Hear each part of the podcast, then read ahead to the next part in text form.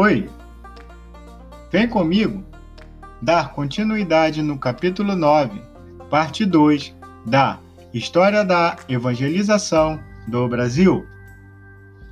Vimos no capítulo anterior a chegada dos holandeses lá no Nordeste. Vimos também eles transplantaram a Igreja Reformada para o Nordeste. Vimos também o batismo de uma criança na Igreja Reformada.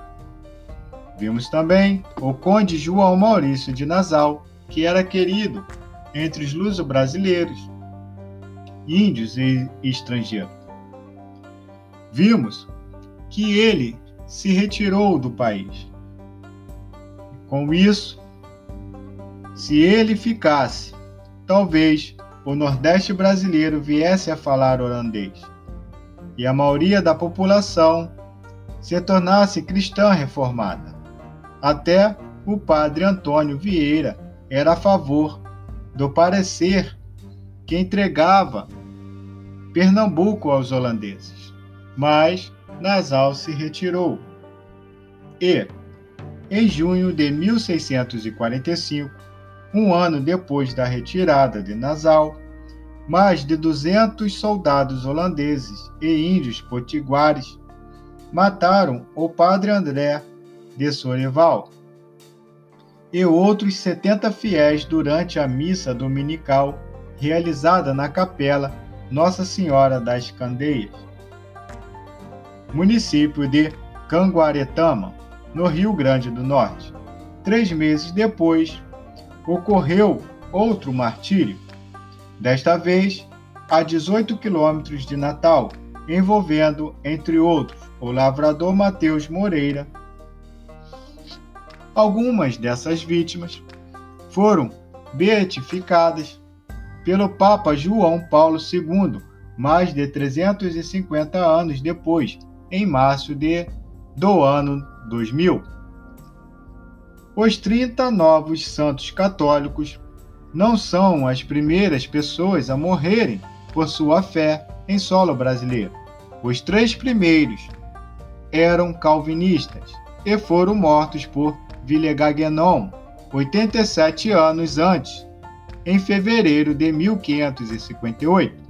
Na época de Nassau, o Nordeste tinha 90 mil habitantes, 30 mil luso-brasileiros, 30 mil escravos, 16 mil índios, 12 mil holandeses e outros europeus e 1.500 judeus, além das etnias indígenas e africanas, havia pelo menos 11 nacionalidades europeias. Por terem se refugiado de Portugal para a Holanda, os judeus tinham facilidade de falar tanto português como o holandês. Havia poucas moças holandesas, o que provocou muitos casamentos mistos, quanto à raça e quanto à religião. Holandeses se casaram com luso-brasileiras, com as índias e, em pouquíssimos casos, com as negras. Uns poucos cristãos reformados, casados com portuguesas católicas, acabaram apostatando da fé reformada, isto é, deixaram de ser católico apostólico para serem católico apostólico romano, como se dizia na época. No Brasil holandês, dava-se muita importância à fé e à conduta dos fiéis. Era o reflexo da reforma protestante de 100 anos atrás e de um movimento mais recente conhecido como puritanismo holandês. A Bíblia era a norma de fé e comportamento. Era preciso tratar os escravos com mais humildade, humanidade. Era preciso cuidar das viúvas e dos órfãos. Era preciso proteger o meio ambiente. Era preciso observar o domingo. Era preciso conhecer de perto os dez mandamentos da lei de Deus. Era preciso consolar os doentes. Era preciso dar alguma liberdade de culto aos não protestantes. Era preciso controlar a taxa de juros. Era preciso ter momento de lazer pois trabalhar demais era roubar a si mesmo. Era preciso aproximar-se à mesa do Senhor, prévia e devidamente preparada, e muito mais. Para pastorear o rebanho e alcançar estes resultados, em uma terra estranha, num clima totalmente diferente e em meio às tentações da natureza humana, havia pregadores, presbíteros e diáconos, consoladores, mestres, escolas e proponentes. Os pregadores ou predicantes eram capelães militares, os pastores da igreja, e os missionários entre os indígenas. Os presbíteros eram leigos que pastoreavam a igreja juntamente com os predicantes. Os diáconos davam assistência social aos necessitados. Por causa da luta armada, havia muita viúva e muitos órfãos. Os consoladores trabalhavam nos hospitais, nas fortalezas, nos acampamentos e nos navios, com os doentes, com as viúvas e com os órfãos e os condenados à morte. Os proponentes eram os candidatos ao ministério que adquiriram experiência trabalhando junto com os ministros na qualidade de pastores auxiliares. Para disciplinar os oficiais da igreja, era costume cobrar uma pequena multa ao presbítero que chegasse atrasado à reunião do consistório, conselho da igreja, e outra maior o que se ausentasse. A ceia do Senhor dava-se a maior importância possível. Em preparação, o pastor ou presbítero visitava os membros da igreja e os que pretendiam participar da mesa do Senhor deviam dar os seus nomes previamente. Havia apenas quatro celebrações por ano. Uma hora antes de começar o culto dominical, das nove horas, o sino da igreja tocava para chamar os fiéis. Como havia poucos bancos, alguns traziam seus próprios assentos. O ministro tirava o seu chapéu a subir ao púlpito. Os demais homens, só na hora da oração, pois diziam: os homens livres não tiram chapéu para ninguém, senão para Deus. O sermão durava quase uma hora. À tarde havia outro, chamado Culto da Doutrina, no qual era estudado o famoso Catecismo de Wittenberg, de 1563.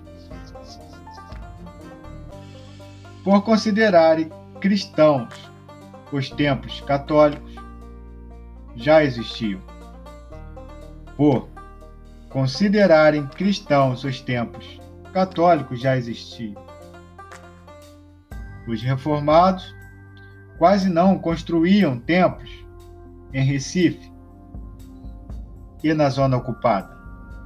Usava os templos católicos, depois de retirarem deles as imagens, os altares e os paramentos sacerdotais.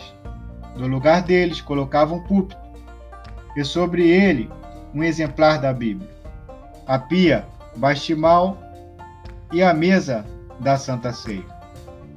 Estimava-se, estima-se em 22 o número de igrejas no Brasil holandês, todas jurisdicionadas a princípio ao presbitério de Amsterdã.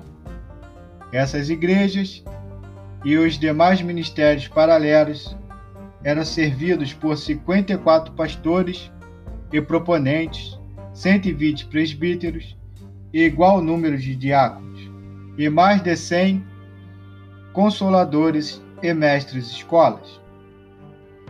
A proporção era de um pastor para cada grupo de 222 estrangeiros.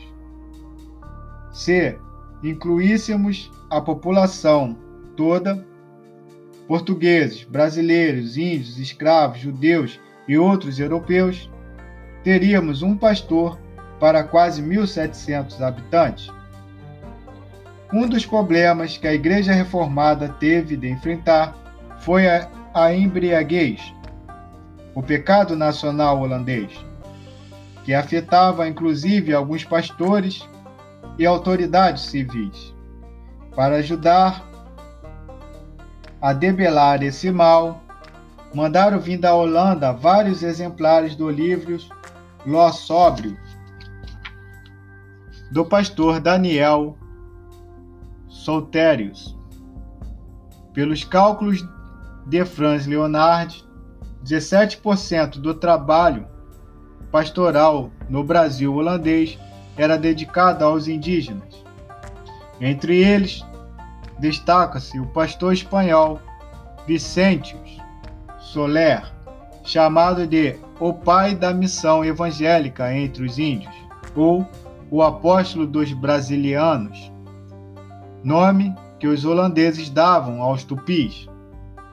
Outro pastor holandês, David, escreveu um catecismo trilingue para os indígenas, tupi, português e holandês, publicado na Holanda em outubro de 1641 e chegado ao Brasil em abril do ano seguinte. 82 anos depois, de pronto, o Catecismo Bilingue de José de Anchieta.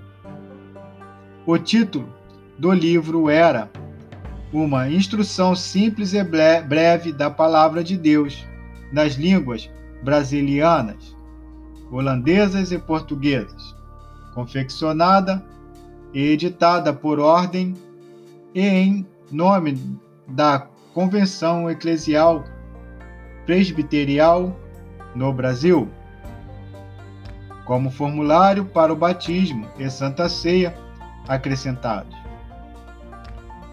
Por problemas burocráticos da parte da Igreja holandesa, o catecismo tupi não chegou às mãos dos indígenas.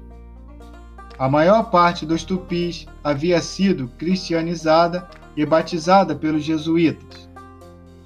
Mas eles geralmente não podiam dar razão à sua fé, nem o fundamento da sua salvação.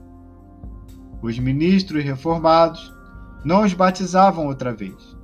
Todavia, exigiam dos adultos não batizados uma profissão de fé em Jesus Cristo antes do batismo. Toda essa bem montada estrutura religiosa acabou de repente com a retirada dos holandeses em 1654. A essa altura, a viúva e o filho de Calabar, que vimos no início do capítulo, já recebiam uma pensão da Companhia das Índias Ocidentais. Ficamos por aqui. Final do capítulo 9. O capítulo seguinte é o capítulo 10, que vai dizer o seguinte: missionários não conseguem separar a fé cristã das crenças indígenas e africanas. Até amanhã. Te espero lá.